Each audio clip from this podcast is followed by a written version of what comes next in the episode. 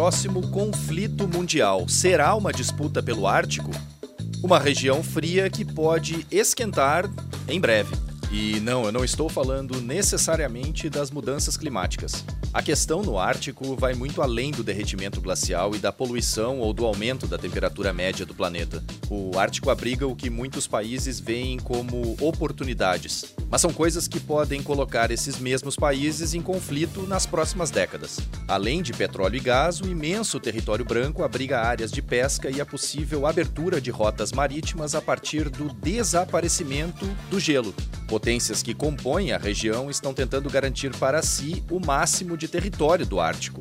E devido a isso, fica a dúvida: esses países vão explorar os combustíveis fósseis naquela área e esquecer ainda mais das questões climáticas? Ou é possível se unir e cooperar em busca de um futuro sustentável? Afinal, quem são essas poderosas nações rivais e a quem o Ártico realmente pertence? Bem, responder a essas perguntas não é muito fácil, mas é o que eu, Guilherme Becker, aqui na Alemanha, vou falar para vocês nesse episódio do DW Revista, o podcast semanal da DW Brasil em que damos um pouco de contexto ao noticiário.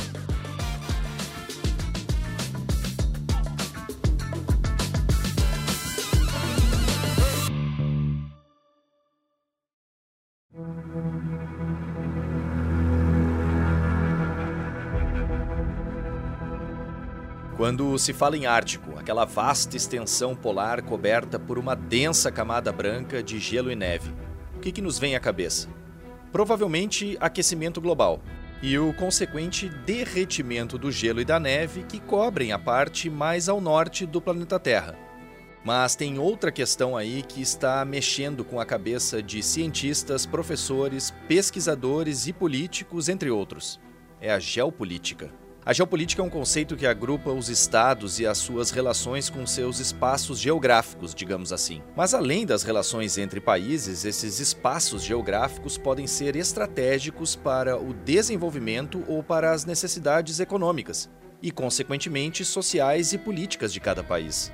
A diplomacia e a condução das políticas externas também fazem parte dos conceitos geopolíticos. Às vezes, no entanto, algumas diferenças podem levar a conflitos, com os interesses econômicos e políticos falando mais alto. Mas o que, que isso tem a ver com o Ártico? A questão é que a região do Ártico é composta por pelo menos seis países. Mais da metade do litoral do Ártico, por exemplo, está em território russo. Lá vivem cerca de 2 milhões de pessoas, o que representa metade da população de toda a região. Aí tem os Estados Unidos, que tem o Alasca, a Groenlândia faz parte da Dinamarca, e o Canadá, a Islândia e a Noruega também têm outra parte. Leis internacionais dão a esses países o direito de controlar os recursos naturais em zonas econômicas exclusivas, limitadas a no máximo 200 milhas náuticas do litoral de cada país. Mas tem uma outra parte que está fora dessas fronteiras e é considerada patrimônio da humanidade.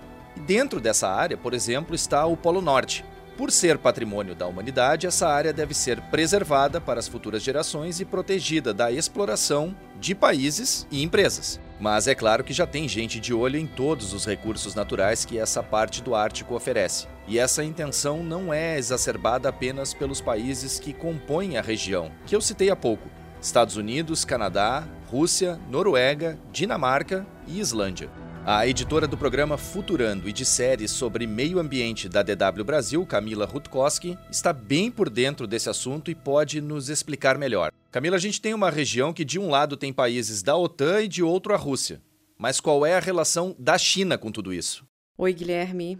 Então, a China também tem interesse nessa região, claro, já que é um país que tem grandes planos de infraestrutura e o Ártico pode ser uma fonte dos recursos necessários. Mas a China não tem território no Ártico, ou seja, ela precisa de parceiros. E uma grande parceira da China é a Rússia, que sim tem grandes planos para a região polar. E para entender isso melhor, eu gostaria de citar um projeto russo de enormes proporções chamado de Vostok Oil Project. Então, por meio do projeto Vostok, a Rússia espera extrair 6 bilhões de toneladas de petróleo bruto e 2 trilhões de metros cúbicos de gás. E para poder fazer tudo isso, a Rússia planeja a construção de novos aeroportos, portos e 800 quilômetros de dutos. E isso contando que o Ártico vai derreter o suficiente para poder enviar o petróleo por navio na Rota Marítima do Norte, também conhecida por Passagem do Nordeste. E segundo especialistas, essa nova rota de comércio pode deixar a cooperação da China e da Rússia ainda mais forte. Por enquanto, a passagem de navios por essa rota ainda é difícil nos meses mais frios, mas é bem provável que isso mude, né? Para você ter uma ideia, segundo um relatório do IPCC, o Ártico está esquentando duas vezes mais rápido do que o resto do mundo. Para quem não conhece, o IPCC é a sigla para Painel Intergovernamental sobre Mudanças Climáticas. É uma organização das Nações Unidas que pesquisa e divulga dados sobre as mudanças climáticas e suas consequências para o mundo. E a China acabou sendo afetada pelo projeto Vostok, ou melhor, pelo arrefecimento desse projeto. Isso porque a invasão russa na Ucrânia impactou esses planos. O projeto Vostok perdeu investidores e também acesso à tecnologia e a serviços ocidentais de petróleo e gás. E agora ele pode ser adiado ou até mesmo reduzido. A guerra na Ucrânia também deixou muitos investidores chineses mais cautelosos. Segundo a Sana Copra, do The Arctic Institute, alguns investidores chineses pararam as atividades na Rússia temendo as sanções. Ela disse que, por enquanto, não existem sanções contra a China, mas se eles cooperarem muito estreitamente com a Rússia, existe o risco sim de que a União Europeia ou os Estados Unidos também imponham sanções à China. Bom, Camila, até nesse sentido, isso também pode influenciar os planos chineses em relação à nova rota da seda, né? Isso mesmo. O Ártico também faz parte da chamada nova Rota da Seda, no que está sendo chamada de Rota da Seda Polar. A ideia desse projeto chinês é conectar partes da Ásia, Europa, África e Oriente Médio em um cinturão de ferrovias e com obras de infraestrutura. Então, sim, pode influenciar tanto positiva quanto negativamente os planos chineses. Como eu disse há pouco, antes da explicação da Camila, algumas leis internacionais dão à Rússia, Estados Unidos, Canadá, Noruega, Islândia e Dinamarca o direito de controlar os recursos naturais em zonas econômicas exclusivas, limitadas a no máximo 200 milhas náuticas do litoral de cada país. 200 milhas náuticas são pouco mais de 370 quilômetros, só para vocês terem uma ideia, né? Mas esses mesmos países podem requisitar zonas econômicas exclusivas maiores se conseguirem provar que a área rasa da costa avança para além dessas 200 milhas náuticas. Por exemplo, Noruega, Rússia, Canadá e Dinamarca já fizeram isso, possivelmente de olho nas oportunidades econômicas que podem surgir com o derretimento do gelo. Camila parece haver novamente uma disputa, ou pelo menos o início de disputa, entre potências militares como países da OTAN e a Rússia. É isso mesmo? Bom, Guilherme, o que geralmente acontece é um lado faz, o outro responde ou tenta responder à mesma altura. O que é fato é que as atividades militares aumentaram na região do Ártico. A Rússia, por exemplo, tem feito exercícios militares em que simula ataques a alvos noruegueses, e a Noruega é um dos países membros fundadores da OTAN. Assim, a OTAN responde com exercícios em larga escala, com a participação de forças militares de muitos países, e tudo isso tem gerado muita tensão na região. Bom, por um lado, o Canadá, a Groenlândia e os Estados Unidos proibiram a exploração de petróleo em algumas áreas nos últimos anos. Mas a pressão para explorar a região tem crescido porque ela pode ser fundamental para o fornecimento de energia dos países envolvidos.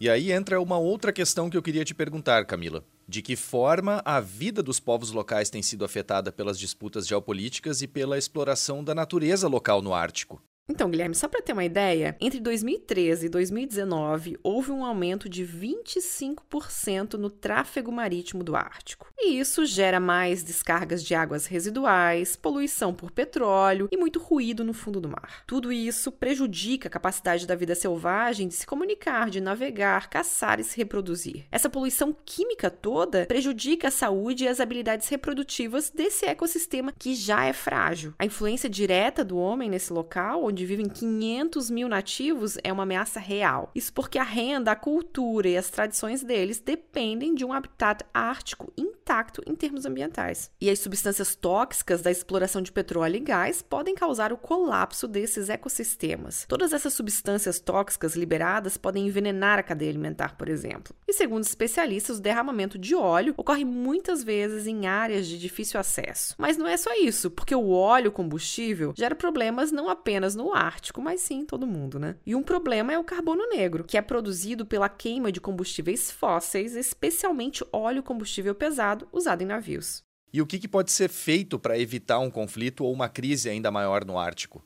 A cooperação entre entidades e até mesmo entre os próprios países não seria uma solução? Bem, existem muitos grupos engajados, como ONGs locais, nacionais e internacionais, que estão promovendo a cooperação sustentável no Ártico. E também tem o chamado Conselho Ártico, que é o principal órgão de cooperação e coordenação entre os estados do Ártico e os povos nativos. O Conselho do Ártico promove o desenvolvimento sustentável e a proteção ambiental na região, fornecendo avaliações e recomendações claras sobre as ações a serem realizadas pelos estados do Ártico, mas são apenas recomendações. Cada estado é que decide qual ação vai ser tomada. Uma das recomendações do Conselho é a definição de rotas marítimas para minimizar os impactos negativos nas comunidades costeiras e no ambiente marinho. Segundo especialistas, uma maneira de lidar com isso deveria ser um tipo de fundo global por meio dos quais projetos como esses poderiam ser compensados. E haveria algum tipo de fundo de compensação que todos os países do mundo pagariam, dependendo de alguma fórmula complicada. Só que agora, a guerra da Rússia contra a Ucrânia interrompeu a participação russa no Conselho. E ao mesmo tempo em que os países estão hesitando em unir forças, algumas grandes empresas já estão se afastando do petróleo e do gás no Ártico. Para se ter uma ideia, demora em média 16 anos para que novos campos de petróleo e gás atinjam a produção máxima. Então, colocar dinheiro em projetos de petróleo e gás no Ártico também está se tornando uma aposta, já que em um futuro próximo, a energia renovável pode ser muito mais lucrativa.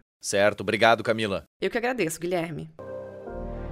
No fim das contas, a conclusão que se chega é de que são os governos que devem decidir sobre um tratado multilateral para proteger o Ártico. Mas, ao mesmo tempo, a verdade é que ninguém sabe se essa cooperação será possível.